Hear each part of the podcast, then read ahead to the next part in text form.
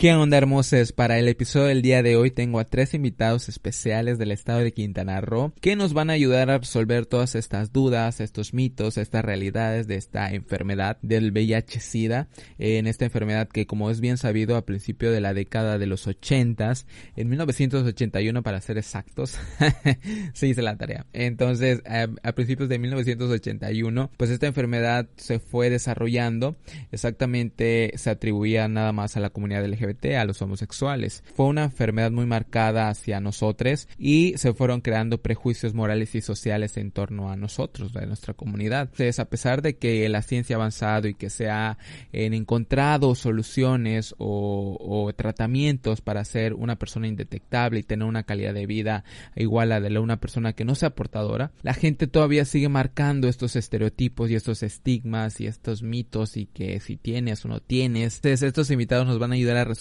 todas estas dudas. Ellos están especializados desde una asociación que trabaja estos temas. Y pues nada, espero que disfruten mucho este episodio, espero que les sirva. Yo también traigo hartas dudas sobre este tema. La verdad es un tema que me emociona como la mayoría porque en todos aprendo algo y al parecer en este voy a aprender aún más. Estoy muy emocionado, pues vamos a dar inicio al episodio número 18 del podcast de Yayo. ¿Están listas, chicas? Iniciamos. Tiene muchas cosas que contarte. Esta plática está a punto de iniciar. Aquí con Yayo, el podcast. ¿Qué onda chiquillos, chiquillas, chiquilles? Bienvenidos una vez más a este pequeño y bonito podcast LGBTero, el podcast de Yayo. Estamos iniciando el episodio número 18 de esta temporada, joteando con las del sur, claro que sí. seguimos reaprendiendo, seguimos conociendo, seguimos informándonos, nosotros como homosexuales, seguimos joteando, seguimos haciendo de todo un poco. La verdad esta temporada en todos los episodios me han parecido bastante buenos, estoy muy satisfecho. Y pues nada, vamos a dar inicio a este episodio número 18. La verdad es que este tema me parece bastante recurrente dentro de temas de la diversidad sexual. Pero lo más curioso es que a pesar de que ya estamos en un año muy avanzado, a pesar de que ya tenemos la información al alcance de la mano, ya tenemos la información en redes sociales, en plataformas digitales, en videos, etcétera, etcétera, ahí la banda LGBT más sigue replicando estereotipos, sigue replicando estigmas en cuanto a este tema del VIH o SIDA. Eh, déjenme comentarles y siéndoles sinceros, yo como homosexual en, estoy en un reaprender mío que estoy derribado conocimientos y, conceptos que me habían impuesto desde que yo tenía, estaba muy chavo, ¿no? Entonces, en la escuela, en la familia, siempre nos hacen creer algunas cosas que pues ahorita ya están muy de la verga, tenerlas y seguirlas creyendo, ¿no? Entonces, yo desconozco mucho este tema del VIH o SIDA. En una de esas es no sé cómo referirme a alguien que, ten, que tenga esta enfermedad, no sé si decir que tiene VIH o SIDA. Entonces, esa es una de las muchas dudas que les voy a preguntar a nuestros invitados el día de hoy. Y como les digo, es muy curioso que a pesar de que ya tenemos la información al alcance de la mano, los chicos, los chicos ahí afuera siguen replicando este tipo de cosas que de verdad digo, güey, o sea, qué pedo, no mames, mátate o algo. Porque sí está muy de la verga que, que ahí se siga replicando estos, estos estigmas, que por ejemplo una persona que tiene esta enfermedad ya no puede tener una vida sexual activa, esta persona ya no puede tener una calidad de vida buena, esta persona no podemos compartir el mismo vaso porque nos vamos a contagiar, o tenemos que excluirlos o de lejitos o etcétera, etcétera, etcétera. Y dices, güey, o sea, no mames, tienes ahí el celular, infórmate, busca, pregunta, o sea, de verdad no está mal querer aprender, no está mal no saber, o sea, a veces, por ejemplo, a mí en lo personal, a veces a mí eh, hace mucho tiempo me da pena preguntar porque yo pensaba, oye, si pregunto algo del VIH, van a decir que, ah, pues es que este güey seguro tiene VIH o SIDA o no sé, van a decir, este güey pues tiene esta enfermedad, porque, como por qué está preguntando esto, ¿no? Pero créanme que el conocer o el informarnos, pues nos hace un poquito más empáticos con todos y todes allá en nuestra comunidad y fuera de la comunidad. Entonces, es, es muy, muy, muy bueno en, en el querer informarnos, ¿no? Entonces, esa es la intención de este episodio. La verdad, son muchas dudas las que tengo. El tiempo es muy poco para poder eh, conocer muchas, muchas cosas de, de, de, esto, de esta enfermedad. Entonces, eh, yo quise como, ¿sabes qué? Quiero conocer algo muy básico, algo así como primera etapa, ¿no? El ABC de algo, ¿no? No sé, algo así. Porque, pues sí, hay muchas dudas y yo quiero empezar desde cero. Y eh, para este episodio nos acompaña la Asociación de Círculo Social Igualitario. Esta es una asociación del estado de Quintana Roo porque este episodio le tocó a Quintana Roo eh, presenciar este episodio. Entonces, este, esta asociación de Círculo Social Igualitario es una asociación especializada en temas de salud sexual y reproductiva en el estado. Entonces, ellos nos van a ayudar a despejar algunas dudas que tenemos y a resolver estos mitos y realidades de esta enfermedad. Y nuestro primer invitado de los tres que tenemos el día de hoy es Edgar Mora. ¿Qué onda Edgar? Bienvenido, bienvenido a este espacio. Hola, ¿qué tal? Eh, mi nombre es Edgar Mora.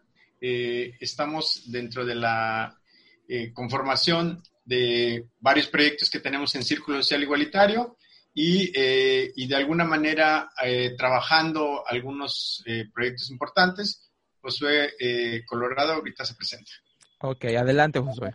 Hola, pues ¿qué tal? Este, me llamo Josué Colorado Herrera, este, soy el que coordina eh, actualmente Círculo Social Igualitario y soy el encargado de las jornadas eh, de prevención y atención en los municipios de Benito Juárez, Solidaridad, eh, Isla Mujeres y Cozumel y Tulum.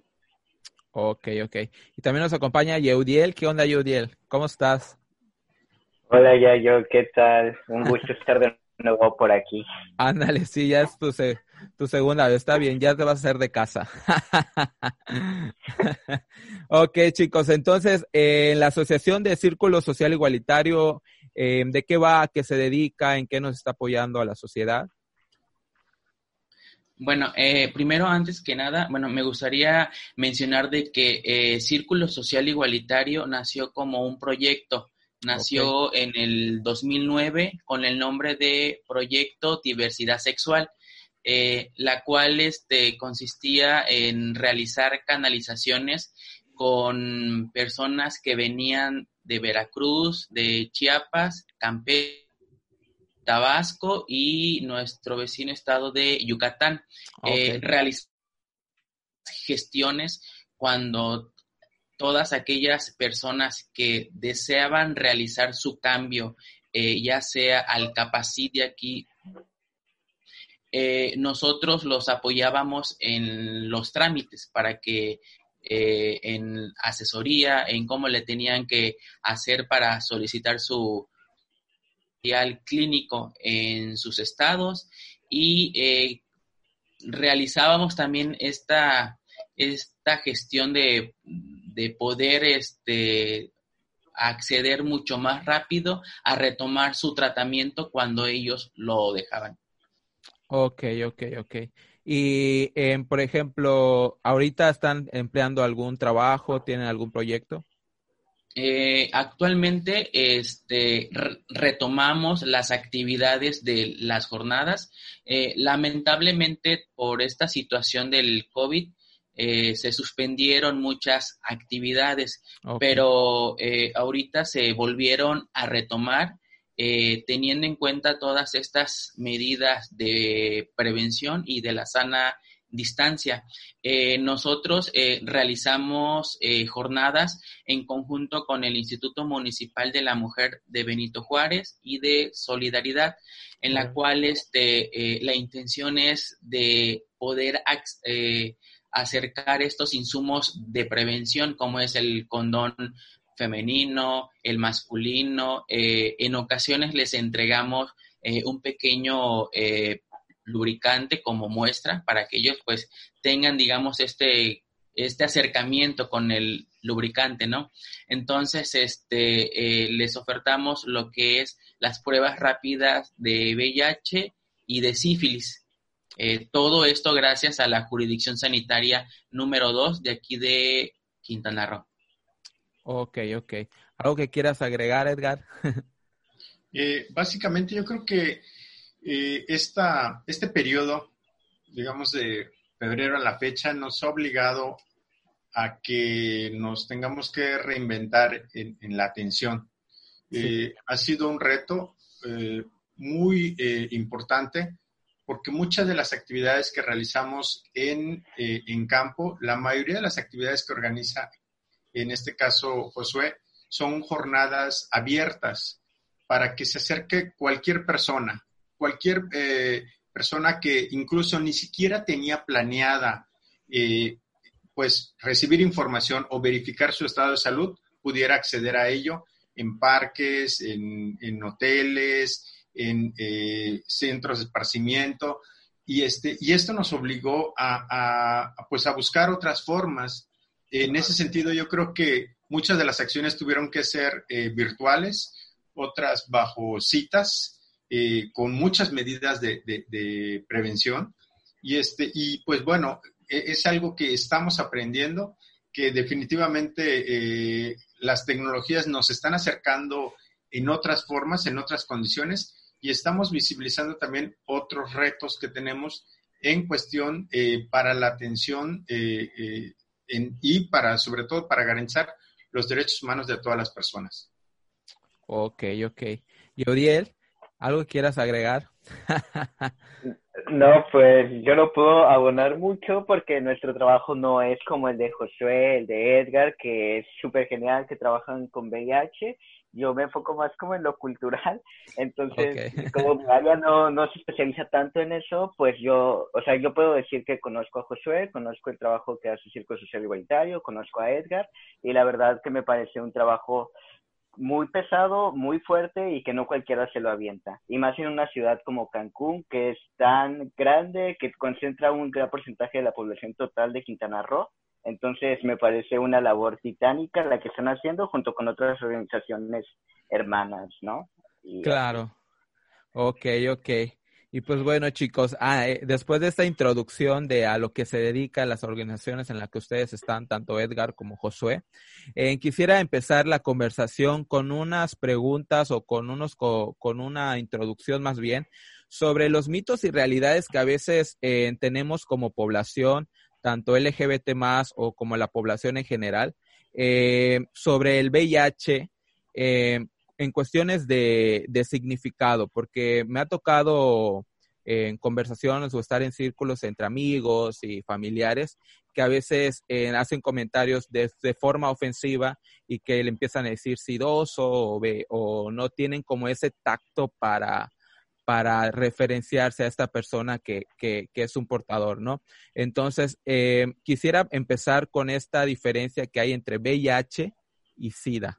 Ok, bueno, eh, te, lo, te lo voy a, comentar a como se los digo a, eh, a los chicos, ¿no? Sí, adelante. Digamos que eh, el VIH solamente es el virus nada más que entra a tu cuerpo, ¿no? Y cuando hablamos sobre, sobre SIDA, estamos hablando que es un conjunto de enfermedades o sea que al mismo tiempo están atacando tu organismo.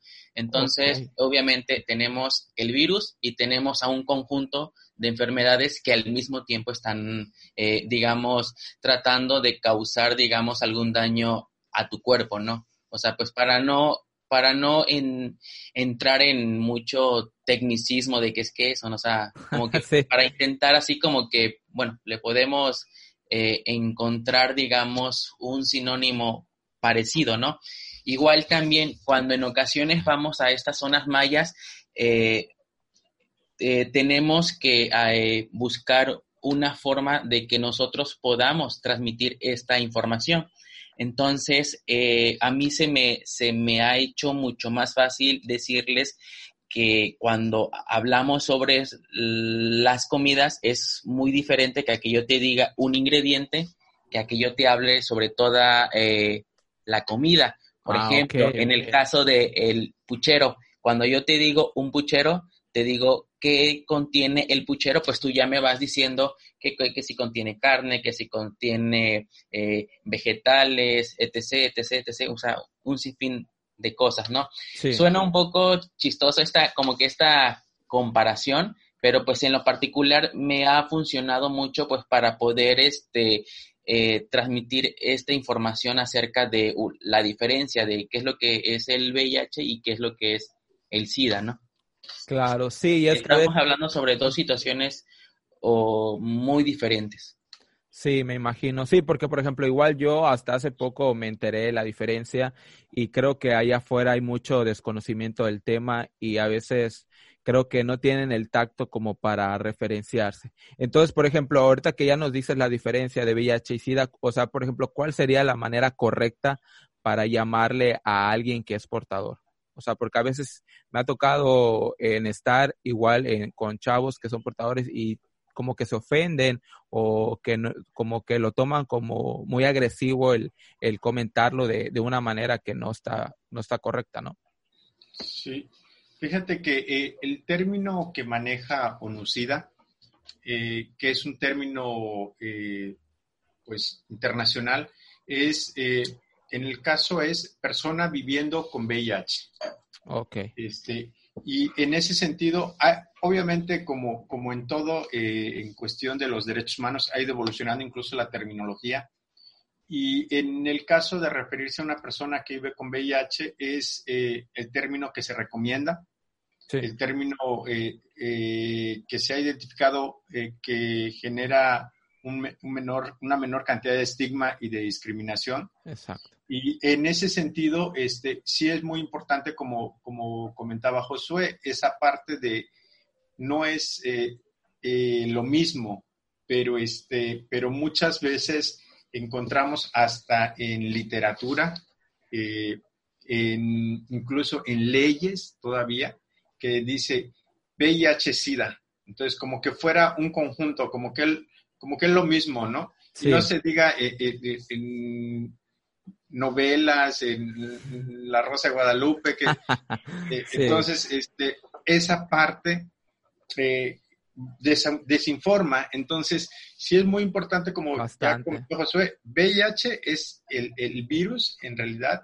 Eh, la persona que, que, vive con VIH puede vivir con este virus estando en un control y, este, y cuando o no hay ese control o se desconoce de que el virus está en el cuerpo, entonces va a generar estos estragos que nos va a llevar a la etapa de SIDA, que como ya habíamos comentado, que es una serie de infecciones, enfermedades que eh, van generando ese conjunto y van deteriorando el cuerpo. Entonces, esa es la etapa a la que debemos de evitar que una persona que tenga el virus del VIH llegue a la etapa del SIDA.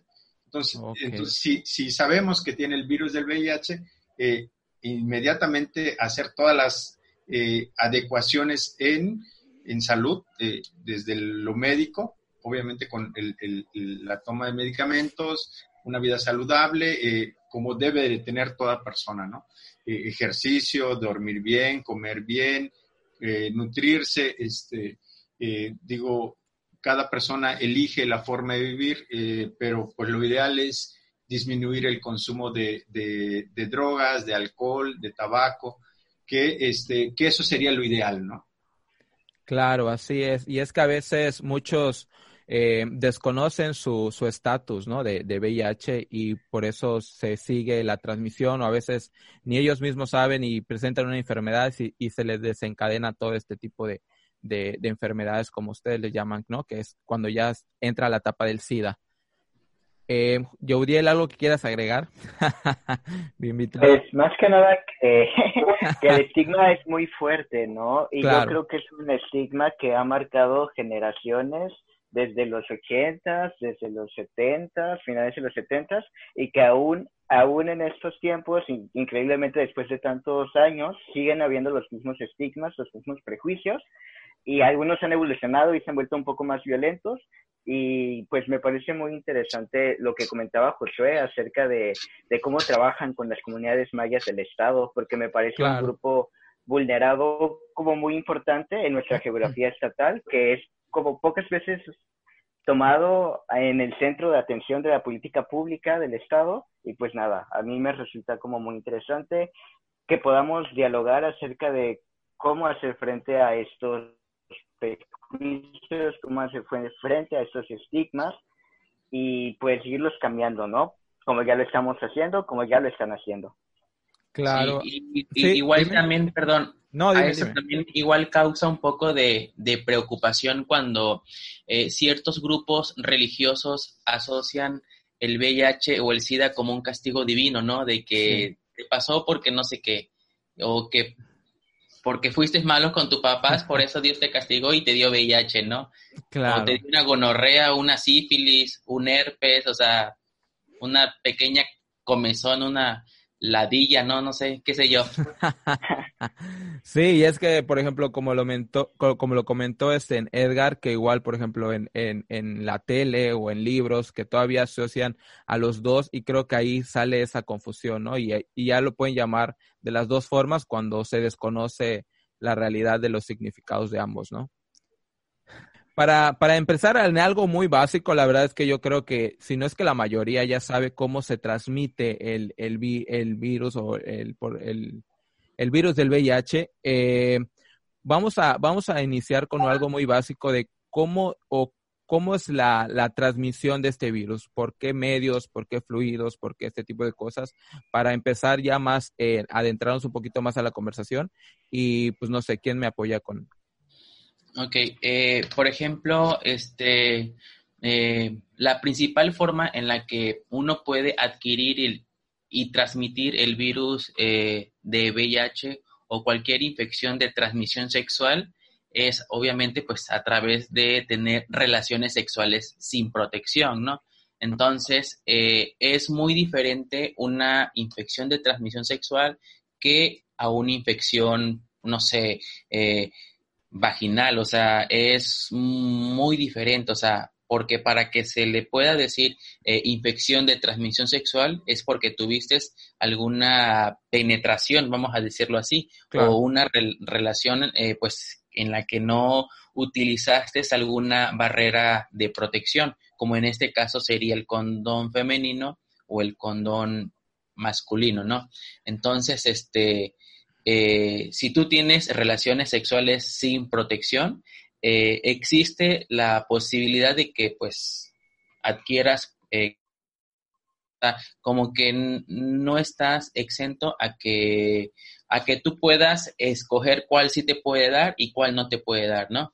Entonces también tenemos la transmisión vía sanguínea que pues lamentablemente pues esta se daba como que me atrevo a decir como en los 70 o como en los 80 de que cuando alguien donaba sangre eh, no le hacían digamos estos estudios a la sangre que tú ibas a donar, ¿no? O sea, como que no tenían estos protocolos, ¿no? De que eh, se tenía que verificar eh, la sangre que iba a ser donada y obviamente a quien se le va a introducir. Eh, también eh, tenemos lo que es este, la transmisión perinatal, que es de madre a hijo. Entonces, pues esto más bien se da, digamos, en el, en el periodo en el que se forma el producto. O también puede ser después de, a través de la leche materna. Por ejemplo, antes este, existían las famosas nodrizas, ¿no? Todas aquellas mujeres que pues tenían la posibilidad de, de, poder amamantar a todo Chetumal, ¿no? O, a todo Pito Juárez o a todo Playa, o sea, sin ningún problema y con su cigarrito aquí, o sea, ¿no? Entonces, este, ahí existía, digamos, como que eh, estas transmisiones, ¿no? Y también tenemos las transmisiones eh, con usuarios de drogas inyectables eh, que lamentablemente este, eh, comparten el mismo recipiente con sus amigos, amigas y ahí es donde se da esta transmisión. Ok, ok.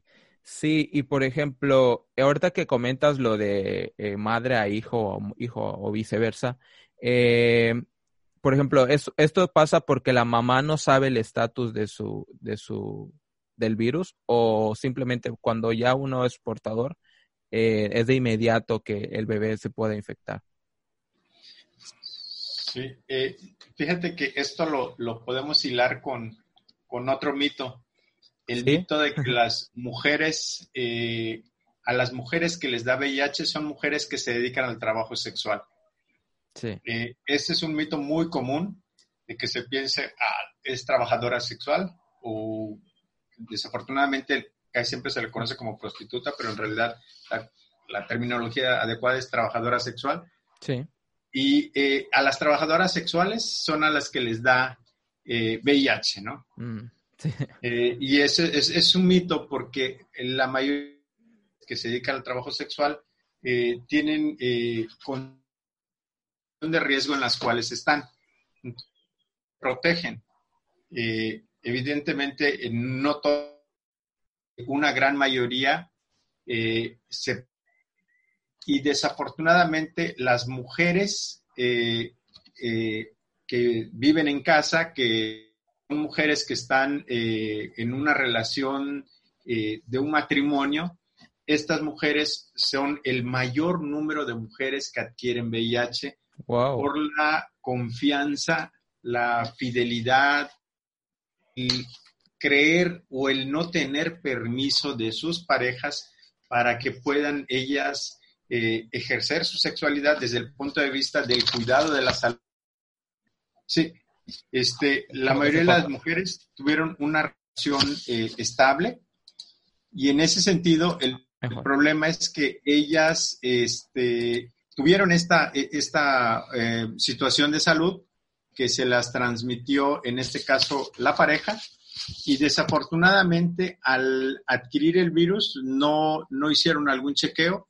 Hoy ya a través de, la norma oficial mexicana, la 010, ya establece que eh, a las mujeres se les debe de eh, ofrecer, no se le puede obligar a realizarse la prueba, apenas sepan que están en un control de embarazo eh, la ley sí es muy clara en ese aspecto, no se le puede obligar a nadie a realizarse la prueba, pero sí se le puede concientizar para que se haga la prueba.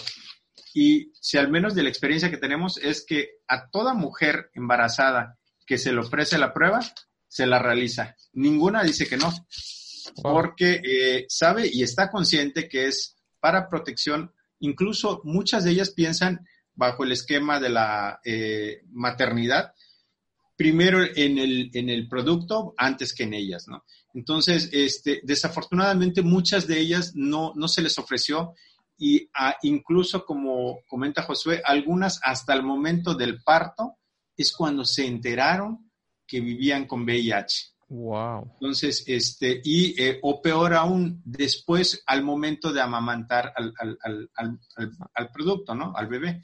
Entonces, este, eso sí es muy importante. Este, no deberíamos de tener mujeres o más, más que mujeres, niños con VIH, porque ya la mujer que esté embarazada eh, puede tomar el medicamento de manera eh, constante, real y vigilado, y el producto puede nacer libre de VIH. Entonces, desafortunadamente en nuestro país, y, digo, en, el estado de Quintana Roo, el año, hasta todavía el 2018, tuvimos aproximadamente eh, alrededor de 12 casos. De bebés. Eh, entonces, de, bebés que nacieron. Entonces, eh, esto es, pues, no debería de ser, ¿no? O sea, hay formas de prevenirlo en ese aspecto y hay muchos filtros en el sector salud, en este, y si es de manera privada. Entonces, eh, yo creo que sí es importante eh, pues continuar difundiendo y como bien decía Yudiel, este, en, las zonas donde hay más riesgo, donde hay más pobreza, donde hay menos información, esas zonas son las a las que le debemos de apostar mucho más. Ok, sí, es bastante interesante. Entonces, eh, supongo que ahorita con esta norma que se estableció, para hacerse el chequeo cuando ya se tiene un control de embarazo, ha reducido el número de, casos de bebés, supongo, ¿no? Que ya vienen con VIH.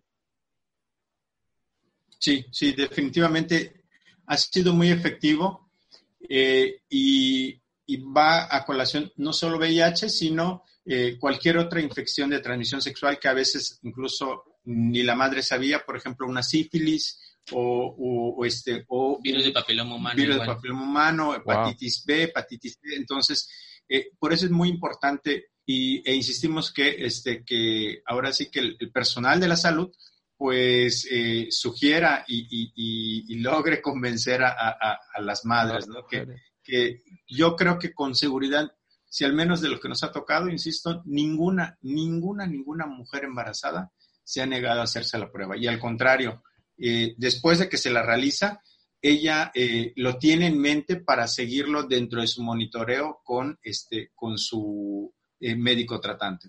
Sí, de hecho, igual también existen ciertas, ciertas campañas en las cuales se les da capacitación a las parteras de las de la zona maya. Entonces, eh, dentro de esta capacitación entra lo que es este eh, infecciones de transmisión sexual, porque no, no es lo mismo de que uno como promotor vaya a una zona. Tenemos que eh, en estas zonas mayas se les está dando capacitación a las parteras en temas de salud sexual, infecciones de transmisión sexual, porque ah, como les comentaba, no es lo mismo que a que yo como promotor o como asociación civil me plante y sabes que te vengo a hablar sobre eh, infecciones de transmisión sexual, ¿no? Porque no me van a hacer caso, entonces ellos tienen como sus personas sus personajes o personas claves o líderes, vamos a decirle, así, que pues les van a hacer más caso. Entonces, eh, por parte de la Secretaría de Salud se intenta tener este acercamiento con estas personas claves, pues para poderles compartir toda esta información y pues sean ellos o ellas las que se encargue de eh, replicar esta información. Ok, ok. Oye, está increíble eso, la de la, la capacitación a las parteras. Oye, en sí. ¿algo que quieras comentar, agregar, preguntar? Dime. Yo sí tengo dudas para, a ver, tú, para Edgar. Sí, tú eh, es como referente a la estadística, o sea, la estadística general del Estado en los temas de transmisión del VIH y de ver cómo van, o sea, los números más o menos en el Estado. O sea, si ustedes lo manejan o, o qué onda con esos datos de transmisión de las ITS, específicamente del VIH. O en Cancún. Sí. Mira, por ejemplo, ahorita algo con lo que nos hemos topado es que cuando vamos a las escuelas eh, secundarias e incluso en algunas prepas para eh, intentar abordar sobre estos temas de salud sexual, eh, nos ha tocado que hay escuelas que les dan a los alumnos como un permiso para que sus papás se los puedan firmar para que así puedan ellos recibir esta información. Suena algo así como que, bueno, o sea, es en serio, ¿no? Entonces, eh, nos ha tocado que incluso van padres a verificar que sus hijos no tomen estas, estas pláticas, ¿no? no Entonces, eh, me imagino que si fuera todo diferente y si todas y todos pudiesen recibir esta información, creo que tendríamos eh, mejores estadísticas, eh, se tendría obviamente un panorama real, ya que, por ejemplo, eh, una prueba de VIH a un menor de 18 años por norma, eh, pues no se las podemos realizar, ¿no?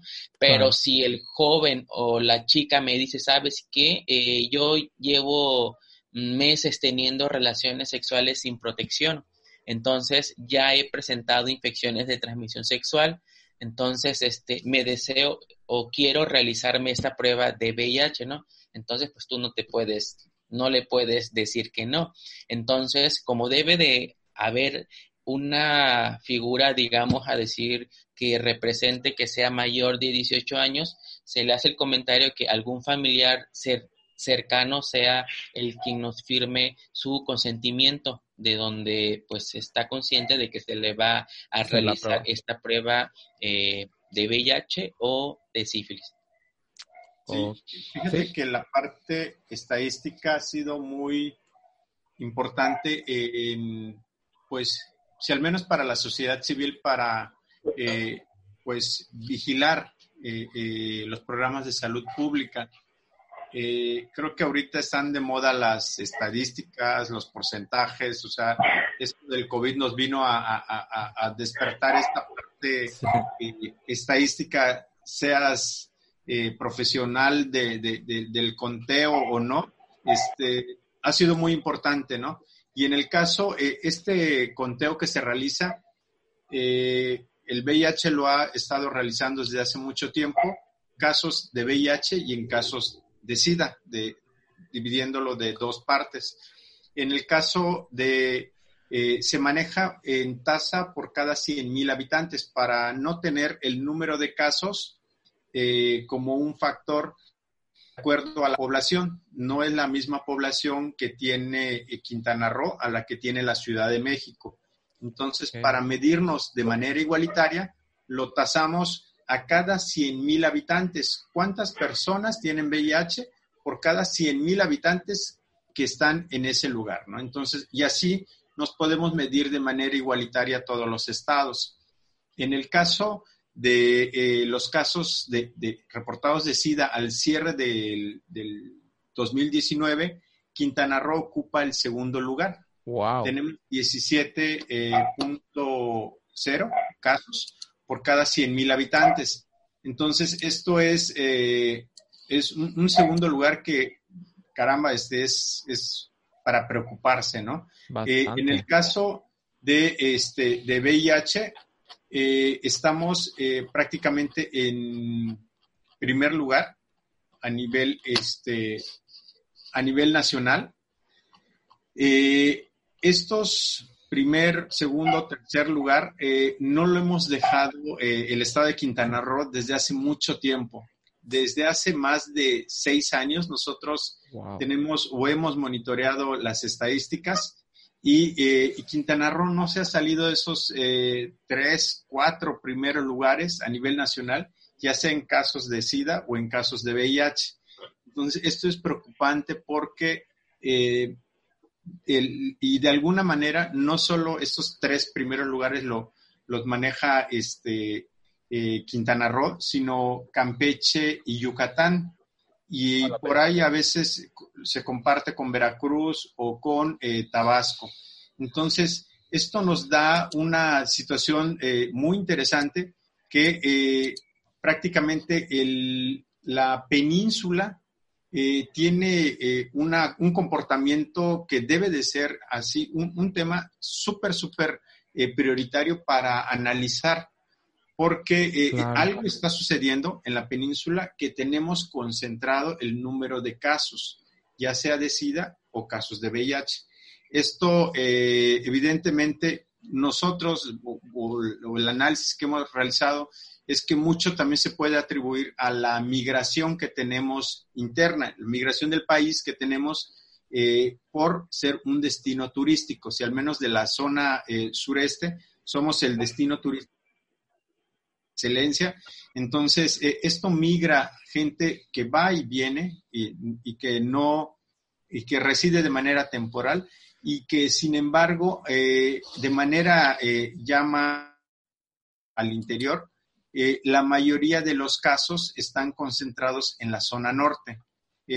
prácticamente el, yo aproximadamente tenemos más de, al cierre del, del primer semestre del 2019, tenemos más de 3.100 casos eh, atendidos en el sector salud. Ok. Hablando al nivel eh, estatal eh, de los centros de atención y prácticamente más del 70% de los casos, estamos hablando de un 70%, están concentrados entre Cancún, Playa del Carmen, Cozumel y eh, Tulum. Entonces, este, esta parte norte de, Quintana Roo es donde tenemos el, mayor número de casos. Eh, y en el sentido de, eh, a través del Instituto Mexicano del Seguro Social, teníamos la estadística al primer semestre de 2016, aproximadamente más de 3.800 casos.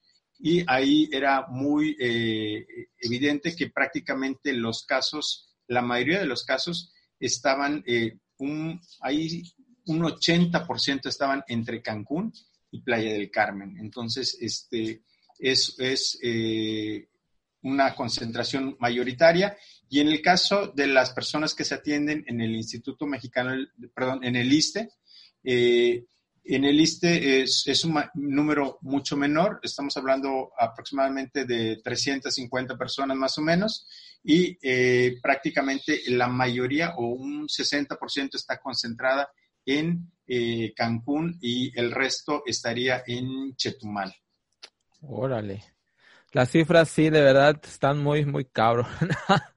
Porque sí, este, yo no, o sea, yo desconocía el estatus de, de Quintana Roo y es importante pues saberlo, ¿no? Para igual estar prevenidos y, y hacer un poquito de conciencia, ya que hay mucha, bueno, hay mucha inconsciencia. Por ejemplo, yo conozco amigos que no se han hecho ni la prueba, entonces ahí empezamos mal porque ni ellos mismos pueden saber su estatus de, de, de enfermedades, ¿no? De ITS. En el caso de que, por ejemplo, cuando una persona este, sale cero positivo o se detecta con el caso del VIH, eh, ¿qué es lo que más o menos debería lo primero de hacer? Porque surgen estos comentarios de igual forma de que, por ejemplo, es una persona que se va a morir, una persona que pues ya no tiene una calidad de vida y este tipo de cosas que todavía perpetúan en nuestra sociedad. Entonces, yo, por ejemplo, una persona que, que, que vaya, que salió con cero positivo, ¿qué es lo primero que debe hacer para atenderse? Creo que tanto como físicamente o como emocionalmente, ¿no? Sí, mire, aquí lo primero que se tiene que hacer para poder estar seguro si la persona ha estado en contacto con el virus es realizarse una prueba rápida, ¿no? Eso de que, oye, es que tienes los mismos síntomas que tuvo fulanito de tal, ¿no? O sea, no, o sea, ¿por qué? Porque cada cuerpo es diferente y cada cuerpo presenta, digamos, eh, diferentes eh, formas, ¿no? Claro. Entonces, eh, la forma ideal para, para saber si has estado o no con el contacto con el virus del VIH es realizarte una prueba de VIH, ¿no? Entonces, ya después que tú te realizaste una prueba de VIH y te dieron un resultado reactivo, eh, pues para que te dicen pues de que sí eh, has estado en contacto con el virus de VIH, pues eh, vas a llevar este lo que es un tratamiento antirretroviral. Eh, algo en lo que sí estamos totalmente en desacuerdo son en estas famosas terapias alternativas, ¿no? De que muchos y muchas se, se dejan llevar, ¿no? De que, por ejemplo, si te quieres curar de VIH, eh, vete a poner ciertas inyecciones de aceite de pescado, ¿no? Vamos a decirlo así, ¿no? Y allá van, ¿no? Y dejan sus tratamientos. Entonces, cuando estas personas eh, intentan retomar otra vez su tratamiento antirretroviral, eh, posiblemente ya no sea el, mismo esquema que cuando lo dejó. Entonces, eh, estamos, digamos, como que en desacuerdo que con estas personas que piensan que al tomar estas terapias alternativas pueden, digamos, obtener un mejor resultado eh, para tener el control sobre el VIH, ¿no? Ok, ok. Y por ejemplo, en cuanto a terapia psicológica, igual eh, es, es, bueno tomarlo, supongo. Igual he leído casos que, que hay una atención por parte de un especialista para, pero para atender estas emociones, porque creo que a veces uno entra en crisis o entra en, en estos, en estos pensamientos negativos de, de saber tu estatus. Entonces, eh, lo recomendable igual es tomar este tipo de terapia, ¿no? Ok, aquí por ejemplo, eh, lo que es el Capacit y el SAI de aquí de, de Quintana Roo, eh, todos cuentan con, digamos, con psicólogos este, especializados para poder llevar este periodo de adherencia al tratamiento y, todo lo que se pueda presentar en el camino, eh, vamos a decir así, pues en lo que tú eh, te acoplas con tu medicamento y todas estas dudas que te vayan surgiendo, ¿no? Ok, ok. Sí, dime. Que eh, en, este, en esta parte sí es muy importante ubicar y, yo creo que es algo muy cierto lo que, lo que comentas. En muchas ocasiones se piensa que eh, el VIH eh, está relacionado con una situación psicológica este, eh, no lleva como tal, incluso desafortunadamente hubo una propuesta este, por ahí legislativa para que se considerara a las personas con VIH como en una situación de estado emocional diferente. Y en realidad no existe como tal. El VIH no trae eh, depresión o no trae consigo este trastorno algún trastorno, o sea, no. Ah, ok, ok, ok. ¿Qué sucede? Que, que desafortunadamente la persona al enterarse, no todas, cada persona reacciona o toma la, la, información de manera diferente. Nuestros contextos sociales, culturales, familiares, todas las personas son diferentes.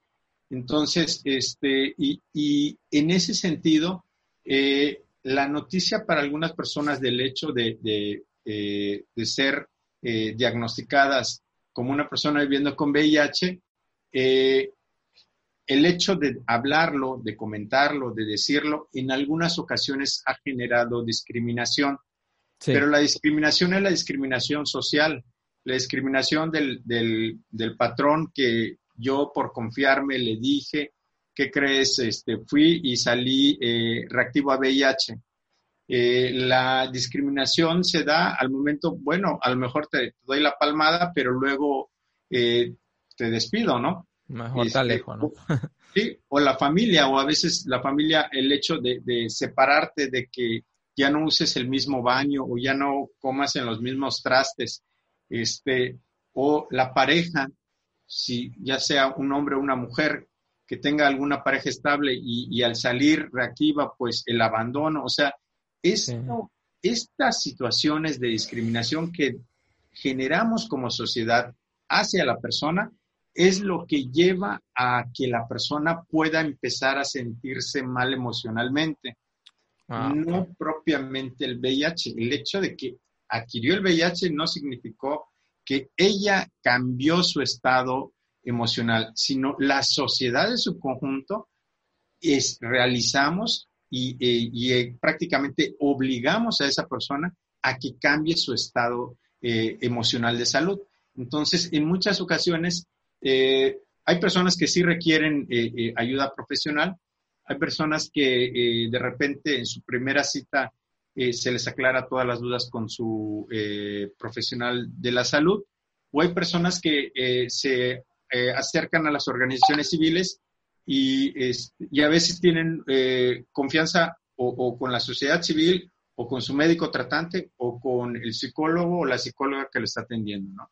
Y, este, y esta tender esa red de apoyo es importante Bastante. para que donde la persona se sienta más eh, confiada, pues y, ir jalando, ¿no? A veces hay claro. personas que nos ha tocado que, que recién diagnosticadas y, y, y, y, de repente nos mandan un mensaje ya cuando van a tomar la pastilla, oye, eh, ¿qué pasó? ¿Qué voy a sentir? ¿Qué, qué, eh, qué digo? ¿Qué, o sea, eh, muchas dudas que a veces hay personas que pueden decir, es que es una duda, duda muy tonta. No, cualquier duda hay es que buena. despejarla. Claro, porque así. si no la despejamos, este, hemos platicado con personas que han estado ya en un tiempo muy avanzado en, en, en tomando medicamentos y todavía tienen eh, ideas que nunca aclararon, ¿no?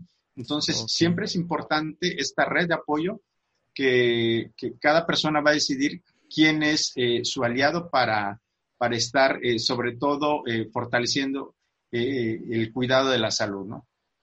Claro, así es. Wow, qué interesante. Eh, eh, ¿Algo que quieras agregar, Yodiel, o preguntar? ¿Tienes alguna otra duda, igual que yo? Tengo muchas, pero tú dime.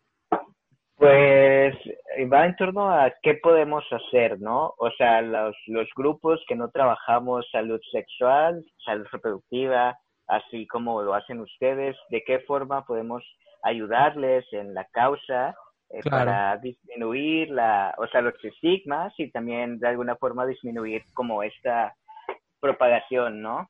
¿Qué podríamos hacer? Y hablo como Lambda, como otras organizaciones que tal vez escuchen.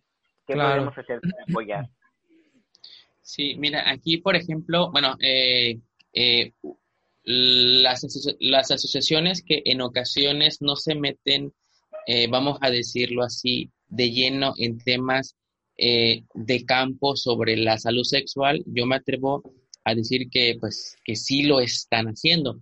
Porque si ustedes como LABNA este, no estuvieran este, mm, incentivando la cartilla de los derechos sexuales y reproductivos, entonces nosotros no pudiéramos entrar a estas escuelas a dar estos talleres sobre eh, la salud sexual y el uso del condón. Eh, yo creo yo que de que, por ejemplo, entre las organizaciones que conformamos Quintana Roo, pues creo que sí hay una buena, una buena mecánica, aunque en ocasiones no tengamos esta buena comunicación, ya sea por la distancia, pero eh, el trabajo que realizan ustedes nos abre la puerta también a nosotros, ¿no? Porque si ustedes no hicieran esta labor, esta gestión de la incidencia política, pues nosotros no eh, pudiéramos acercar los condones, los lubricantes, eh, las pruebas rápidas, o sea, creo yo que sí se ha estado trabajando, nada más que no nos hemos dado cuenta muy bien del, de este alcance que sí se está teniendo, ¿no? Claro, ok, ok. Eh, ¿Algo quieras agregar, Edgar? eh, fíjate que creo que es muy importante eh, pues la información, ¿no? Entonces, este, tratamos eh, como sociedad civil, este, pues llevar esta información a la mayor número de personas que pueda eh, realizarse.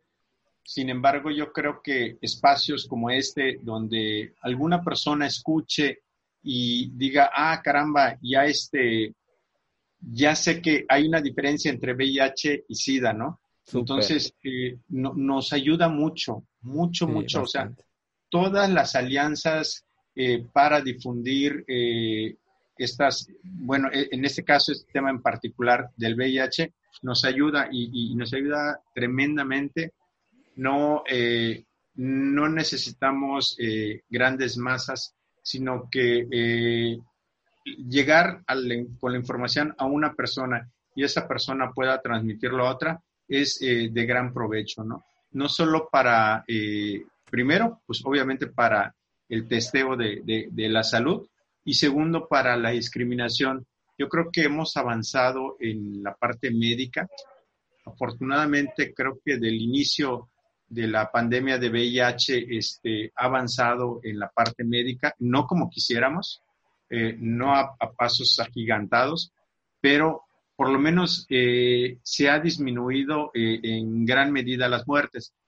Pero, este, pero en la parte de, de, lo social, del estigma y la discriminación, eso es donde estamos todavía muy lentos en, y no solo en nuestro país, en todo el mundo. Todo el mundo. Claro. Oye, y ahorita que comentas esto de, de que por la parte de la sociedad que todavía tiene esto, este tipo de conceptos o este tipo de pensamientos que muchas veces eh, hay mucha confusión por eso. ¿A qué crees que se deba que aún siga perpetuando esto? O sea, ¿crees que es falta de educación? ¿Crees que es falta de concientización o falta de, de la apertura a estos espacios para que se pueda hablar del tema? Sí, fíjate que yo creo que este, es necesario que, todas las, personas tomemos una parte que nos pueda corresponder, ¿no? Claro. Gobiernos en sus tres niveles, en el caso de, la misma sociedad, eh, de las personas quienes educan, de los profesionales de la salud, tomemos esa parte para, para eh, convivimos, conocemos a alguien que vive con VIH, sin embargo, no siempre eh, lo sabemos abiertamente o, a veces hay personas que sí lo hacen eh, muy eh, abierto y, digo, cada, cada quien tiene su, su, forma o sus procesos para decirle a quien le, le, le, sea más favorable, ¿no? Pero, este, pero desafortunadamente también la tecnología ha jugado a favor, pero también ha jugado en contra, en el sentido de por ejemplo, en este periodo de pandemia, hemos detectado eh, muchas situaciones que se han dado en redes sociales evidenciando los estados de salud de algunas personas. Wow. Sin el consentimiento o sin la información de aquella persona, ¿no? Entonces, Eso está marcado como delito, ¿no? Tengo entendido. Eh, desafortunadamente sí está eh, eh, en una parte, pero como de manera muy, muy light, no, no como un acoso. Sin embargo, mm. va mucho más allá de un acoso y esto derivado a que las afectaciones emocionales, económicas y, este, y sobre todo en el ámbito de estar violentando el derecho de una persona, a su eh, confidencialidad, ¿no? Pero, este, pero yo creo que en ese aspecto sí, sí vale la pena que, que a todas las, las personas lo que nos toque eh, eh, ejercerlo, ¿no? Y, y, como bien dices, si los medios de comunicación virtuales, escritos, este, en audio, nos pueden ayudar, esto sería fabuloso para que cada persona se vaya informando un poquito más, vaya conociendo, consulte a, las fuentes también confiables. Este, desafortunadamente en Internet tenemos un mar de información y a veces hay información muy, eh, eh, pues, información muy laxa que no sirve para nada.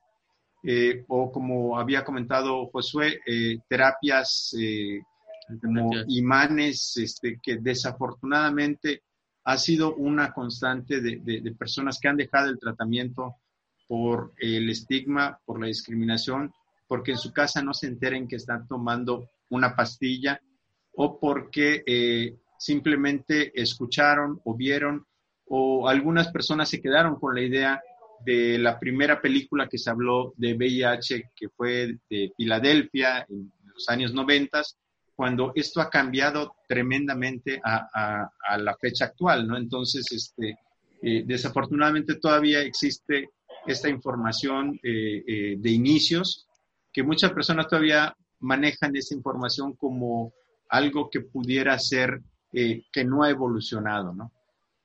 Ok, sí, es bastante. La verdad es que los medios de, de comunicación a nivel digital, creo que, como tú bien dices, han funcionado para, creo que para favorecer de una mejor forma que de una menor, creo yo. Eh, y eso es lo interesante, ¿no? Abrir estos espacios para hacer conciencia y para, para educar de cierta forma a, toda la sociedad. Eh, ¿Algo que quieras agregar, Yaudiel? Pues que creo que debemos fortalecer los lazos, como decía José, acerca de que no hay existe mucha comunicación entre nosotras y nosotros. Creo que ya es hora de fortalecer nuestros lazos, especialmente en vista de que muchos grupos antiderechos en el Estado, en la península y en el país se están articulando, se están comunicando, están conjugando acciones que atentan contra nuestras vidas, nuestras formas de vida, nuestras vidas en sí. Entonces yo creo que pues es un llamado para, para la unidad, para el trabajo colaborativo y pues qué mejor espacio que que estos, ¿no? Donde dialogamos, donde construimos ideas y pues de aquí pueden salir muchas cosas. Claro, así es. ok, chicos, oigan, ya para cerrar esta conversación, eh, quisiera yo eh, preguntar más bien, eh, ¿de qué forma nosotros como sociedad, tanto como la LGBT o como la sociedad en general, podemos hacer conciencia? Creo que lo platicamos hace un ratito, pero me gustaría como reforzarla para hacer conciencia o, por ejemplo, en el estado de Quintana Roo, en de Quintana Roo reducir el número de, casos de, este tipo de, VIH. Eh, nosotros como sociedad, ¿cuál es nuestra función? ¿Cuál es nuestro, nuestro deber? ¿Cuál es nuestra, nuestro trabajo más bien, ¿no? Para, para erradicar este tipo de, cosas.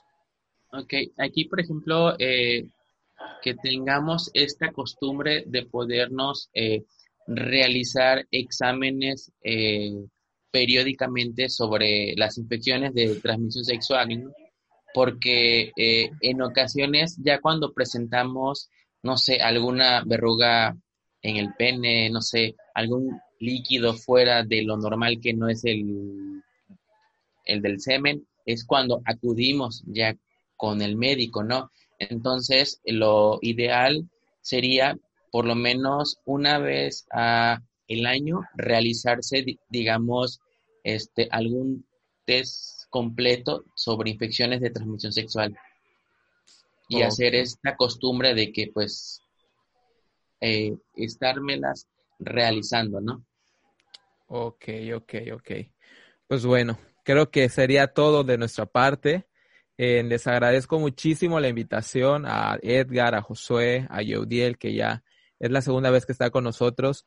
Eh, que, que, podamos formar estos espacios y poder platicar y poder charlar eh, sobre estos temas que muchas veces en jóvenes y la sociedad en general abre la conversación, ¿no? Muy pocas veces abre la conversación a estos temas por miedo, por estigmas, por porque si se está hablando piensan que uno ya lo tiene o tiene curiosidad, ¿no? Pero pues como bien dijo Edgar, en ninguna duda, eh, por más tonta que podamos pensar que sea, es, es, es podernos guardarla, ¿no? Siempre hay que cuestionarnos todo, preguntarnos todo, por más mínima que sea, para erradicar estos pensamientos y estos mitos que todavía nos, nos, nos, nos estamos en las, está en la sociedad en sí.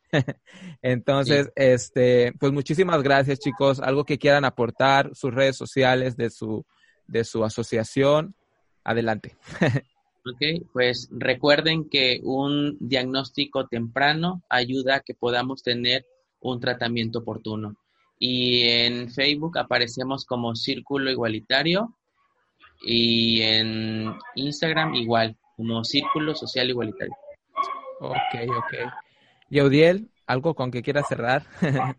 no, pues yo muy agradecido de que Josué y Edgar hayan aceptado la invitación de parte de, la, de la Red Nacional de Juventudes Diversas que representa a Yayo. Y pues gracias por el espacio, siempre muy puntuales y con información muy útil para todas las personas, ¿no? Bastante. Y pues nada, muchas gracias, Josué, Edgar. Edgar, Edgar ¿algo que quieras cerrar, Edgar? Eh, pues agradecerles el espacio y recordarles, como dice Josué, seamos egoístas en nuestra salud. Primero cuidémonos nosotros para cuidar a los nuestros eh, y, este, y pues eh, informémonos, acudamos a, todas las instancias eh, que tienen información real, ya sea un SIDA, este, a nivel nacional e internacional y, este, y recuerden, siempre va a existir alguna duda y despejémosla en cuestión de salud, en cuestión de información. Eh, busquemos a cualquier persona que nos pueda apoyar y eh, estamos a la orden. Ok, pues muchísimas gracias chicos. Espero esto sea el inicio de, del trabajo en conjunto que podamos hacer por mi parte, por la Red Nacional de Juventudes Diversas, por Yaudiel, con, el, con la Asociación Blanda y con la de ustedes por Círculo Social Igualitario. Y pues ojalá nos estemos viendo más seguido. muchísimas gracias. Y que tengan Cuídense mucho, que estén bien. Gracias. Y pues esto ha sido todo por el episodio de hoy, hermosos. Espero que lo hayan disfrutado tanto como yo. Espero hayan aprendido muchísimo. De verdad, apóyense en estas asociaciones, apóyense en instituciones que tengan eh, o trabajen estos temas más bien. Pregunten en las plataformas digitales, en redes sociales. De verdad, investiguen. La información está a la mano. No nos cuesta nada informarnos, tanto para ser más empáticos, para prevenir, para todo tipo de circunstancias nos sirve. Preguntar la verdad, informarnos nos abre muchísimas, muchísimas puertas. Y pues nada, hermosos, les recuerdo seguir a la Red Nacional de Juventudes Diversas en todas sus redes sociales. Y de igual forma seguirme a mí en mis redes sociales. Estoy como soy, guion bajo Yayo con H al final. En Twitter e Instagram y en una fanpage en Facebook, estoy como Yayo. En ahí síganme, de verdad coméntenme. Si les gustó el episodio, compártanlo en todas sus redes sociales. De verdad ayuda muchísimo, muchísimo, muchísimo que ustedes compartan los episodios para que esta información llegue a muchísimas más personas. Y pues nada, hermosos, esto ha sido un miércoles más de este podcast de Yayo. Recuerden algo bien, bien, bien bonito, que el closet es demasiado pequeño para sueños tan grandes. Mi nombre es Yayo y nos vemos hasta la próxima. Besitos. by